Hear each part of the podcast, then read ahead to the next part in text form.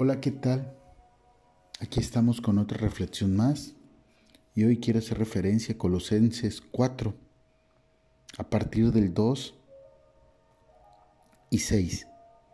Dice, perseverar en la oración, velando en ella con acción de gracias, orando también al mismo tiempo por nosotros para que el Señor nos abra la puerta para la palabra a fin de dar a conocer el misterio de Cristo, por el cual también estoy preso.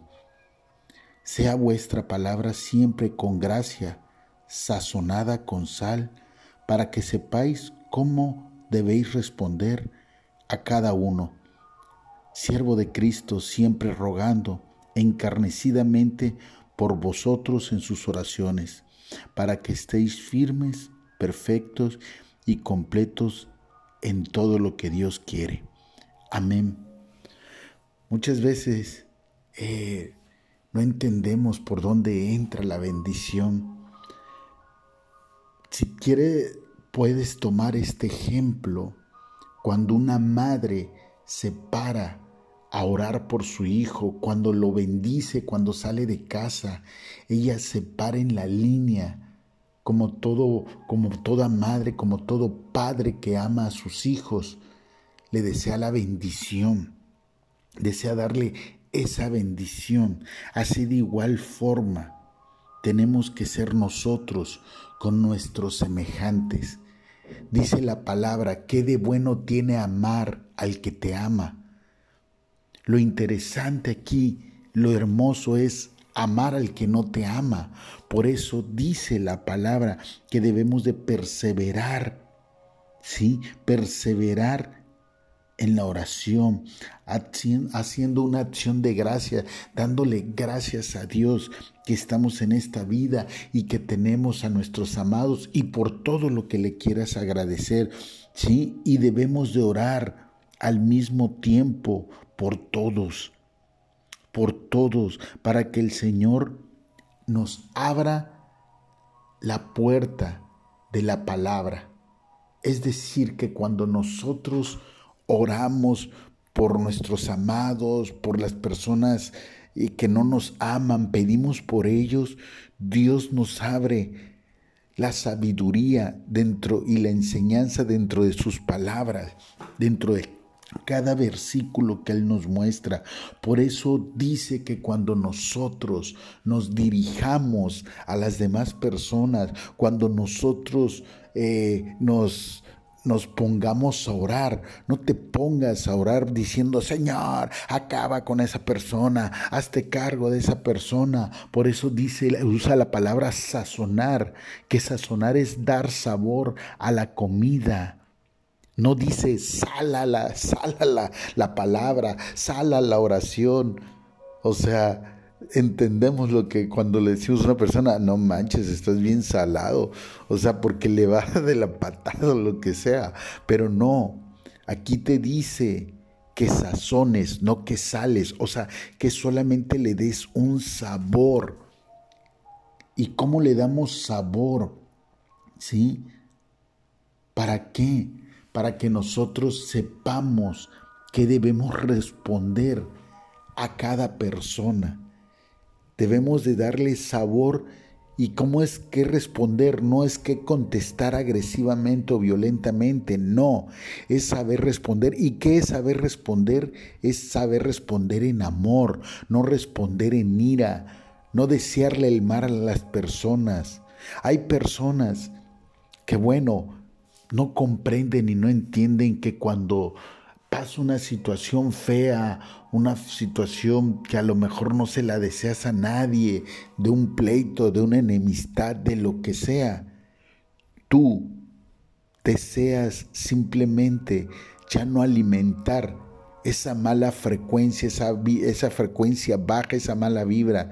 Tú simplemente deseas arreglar las cosas, deseas simplemente poner bendición en, en, eso que está pasando. ¿Y cómo lo haces?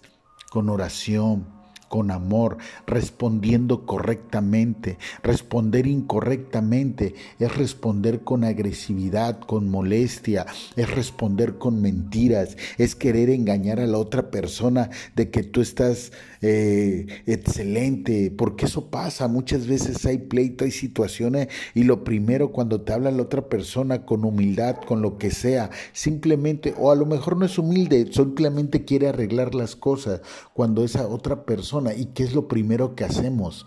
Mentimos, sacamos nuestro ego, nuestra soberbia. Ay, yo estoy muy bien. Ay, yo esto. Aunque te esté llevando la fregada, aunque tengas que mentir, lo que quieres es aparentar algo. Y lo único que haces es dañar la buena voluntad, es dañar los buenos deseos, es dañar el responder correctamente.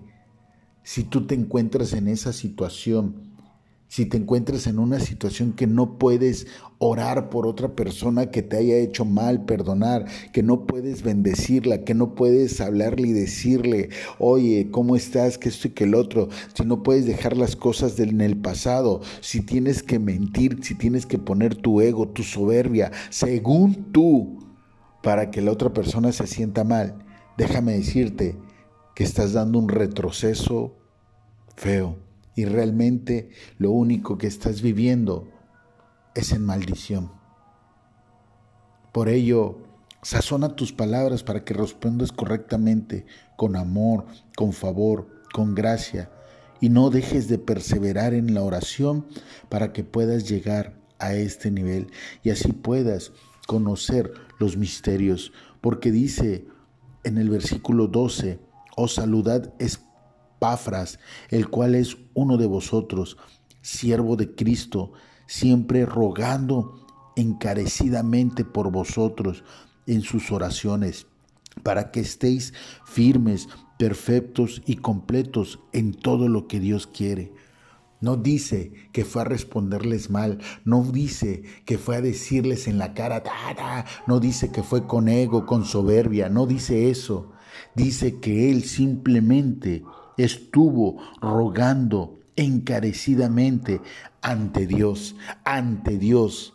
Eso es lo que debemos de hacer. Debemos de responder correctamente con amor hacia las personas, pero en lo secreto con Dios debemos de rogar por esas personas, debemos de pedirles en amor. No es que le vas a ir a decirle en su cara, yo estoy orando por ti, yo estoy rogando por ti, eso es basura.